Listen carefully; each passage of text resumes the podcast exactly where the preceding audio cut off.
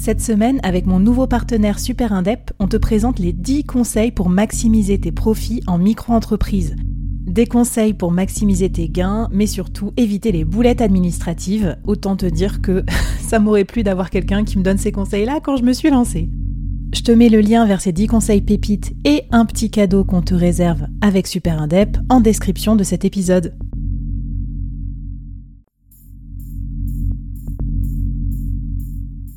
Entreprendre en solo, en toute liberté, sans employé et développer un business rentable, scalable et durable, c'est possible.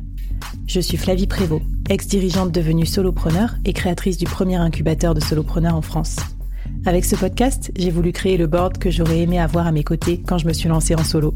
Un board composé des meilleurs experts, disponible chaque semaine gratuitement à mon micro pour te donner des super conseils et te mettre au défi.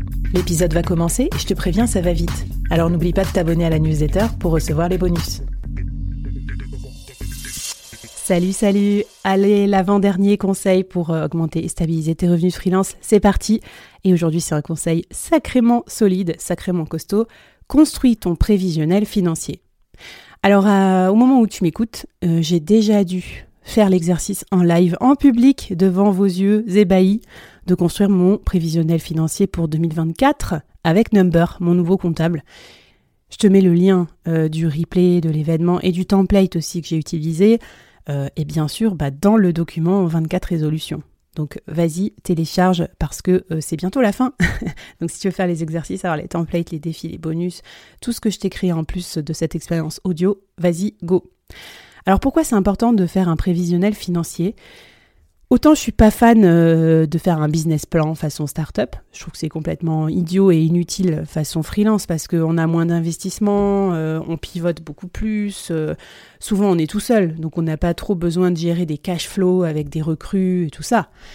Mais l'inverse, avoir rien fait comme prévision et être juste en mode bon bah il me faut 4000 euros de mission tous les mois, euh, c'est vraiment naze. Euh, en gros, tu vas te laisser balloter, tu vas te laisser porter, parce que quand on prévoit, ça nous permet d'anticiper et ça nous permet donc d'agir en avance pour pas se prendre les murs, pour les éviter. Typiquement, quand tu fais ton prévisionnel mois par mois, comme je l'ai fait là dans le document, et que tu te rends compte que le mois d'août, ça va être la merde parce qu'il n'y a pas de clients qui veulent te payer en août parce que tout le monde est en vacances, ben, tu vas anticiper sur les mois précédents. Donc, quel rapport me direz-vous avec la stabilité? Eh ben le rapport il est là, c'est que je t'en parlais dans un épisode précédent, l'instabilité elle est inhérente au freelancing, tu vas pouvoir l'atténuer mais pas complètement l'enlever, et du coup savoir quels seront tes mois faibles ou tes mois forts, bah, va te permettre d'être plus serein, tout simplement, parce que le savoir c'est le pouvoir, quand on peut euh, euh, anticiper euh, et se bouger à l'avance, bah, c'est mieux que se retrouver face au mur. donc voilà, ça sert à ça le prévisionnel. Donc tu vas budgéter déjà le, chiffre d'affaires idéal que tu veux faire dans l'année sans te tromper, c'est-à-dire en prenant en compte tes charges, en mettant un petit degré de sécurité aussi, euh, en prenant en compte aussi, je euh, je sais pas moi, combien tu veux te rémunérer, euh, les dividendes, les charges sur salaire, etc., si jamais tu es en société. Ensuite, tu vas ventiler ce chiffre d'affaires sur tous les mois de l'année, les mois forts, les mois creux, tout ça, pour voir ce que tu peux faire. Ça va te donner des objectifs financier en termes de chiffre d'affaires à faire chaque mois. Et là, il va falloir ben, construire ton plan d'action pour atteindre ces objectifs. Combien de clients tu dois signer À quel panier moyen euh, Voilà. Et tu seras surpris de voir que ça ne sera pas non plus euh, énorme. Ça se trouve, c'est 12, 12 euh, clients max pour une année de freelance. Et donc, bah, après, tu te mets en ordre de bataille euh, pendant le mois de février pour prospecter le plus vite possible ces clients-là, pour qu'ils rentrent le plus vite possible dans ton pipeline, et ensuite euh, proposer des missions avec eux.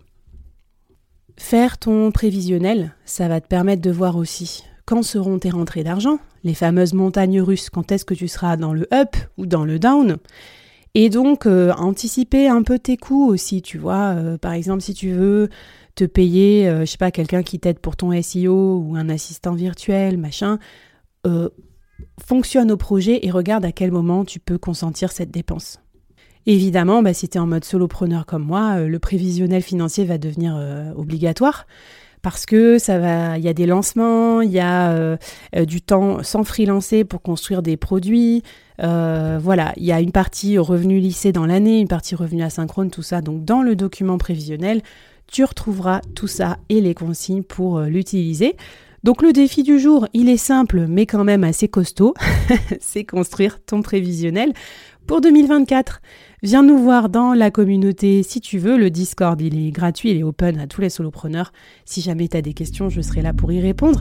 Et puis, ben, bonne construction de prévisionnel. Je voulais te rassurer aussi sur le fait que c'est simplifié, très simplifié.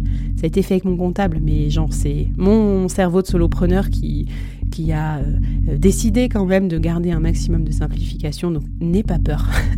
Ça va bien se passer. Et en tout cas, bah, bonne route à toi sur le prévisionnel. Et on se retrouve demain avec le dernier tips de la série. Salut